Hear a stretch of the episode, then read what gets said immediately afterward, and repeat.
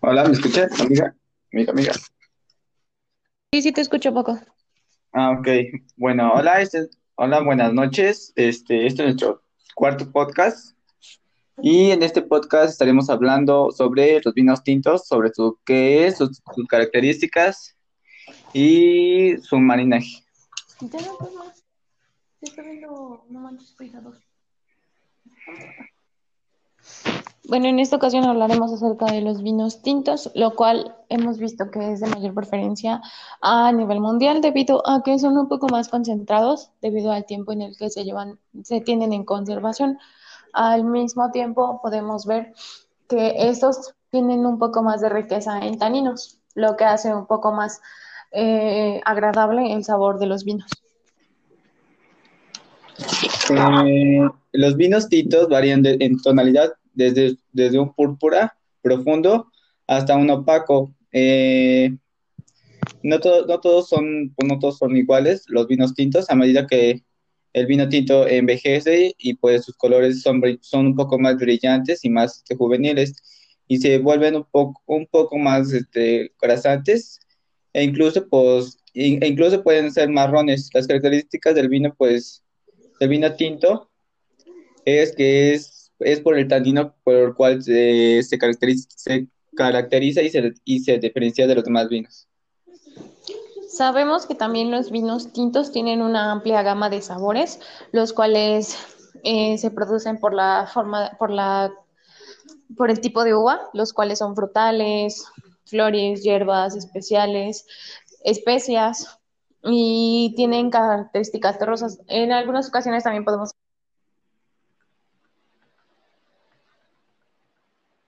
En los vinos, la- en los vinos tintos tienen unos taninos, que estos taninos pues se elaboran en el macerando el jugo, que pues eh, macerando el jugo de las uvas con la piel y las semi- y las semillas, y a veces incluso pues puede incluir con los tallos, lo que normalmente se denomina como la fermentación del racimo completo. Todos estos elementos del racimo es importante que los taninos eh, para que pueda concentrarse un buen vino, un buen vino tinto. Al mismo tiempo podemos encontrar que el vino tinto tiene una acidez, que el ácido es esencial del vino. Dentro de casi de la mayoría de los vinos se encuentra una poca de acidez, lo cual hace para que se conserve un poco más la frescura y la estructura. Eh, la una de las características del vino tinto es que es una amplia gama de sabores también, no solamente de, además de colores, es, así es como la de sabores, como ya lo comentaba mi compañera, los diferentes eh, pues varían desde, pues que produce desde las frutas, flores, hierbas, especias y pues demás características. Eh, en estos sabores y aromas pues no se, se agregan a un- al vino, sino que se comprenden con prioridades este, únicas del vino derivadas de compuestos orgánicos que se encuentran típicamente en ácidos. Los vinos tintos podemos encontrar gran parte de maridaje, lo cual va desde quesos, pescados o en algunas ocasiones eh, comidas. Sabemos que en algunos otros países los ocupan como para una entrada de comidas, el desayuno, la cena.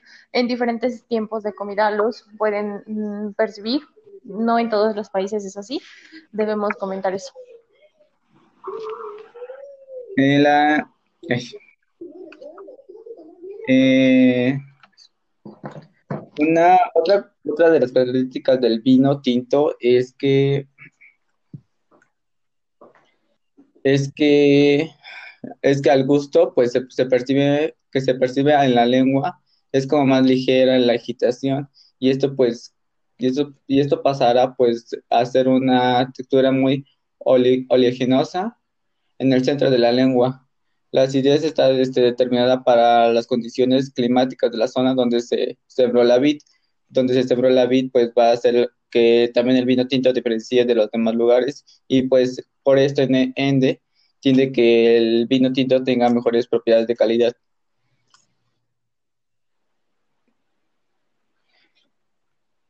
Y como sabemos, el vino tinto es uno de los más eh, deseados ante, ante casi todas las situaciones debido al sabor y los diferentes sabores que podemos apreciar dentro de este vino.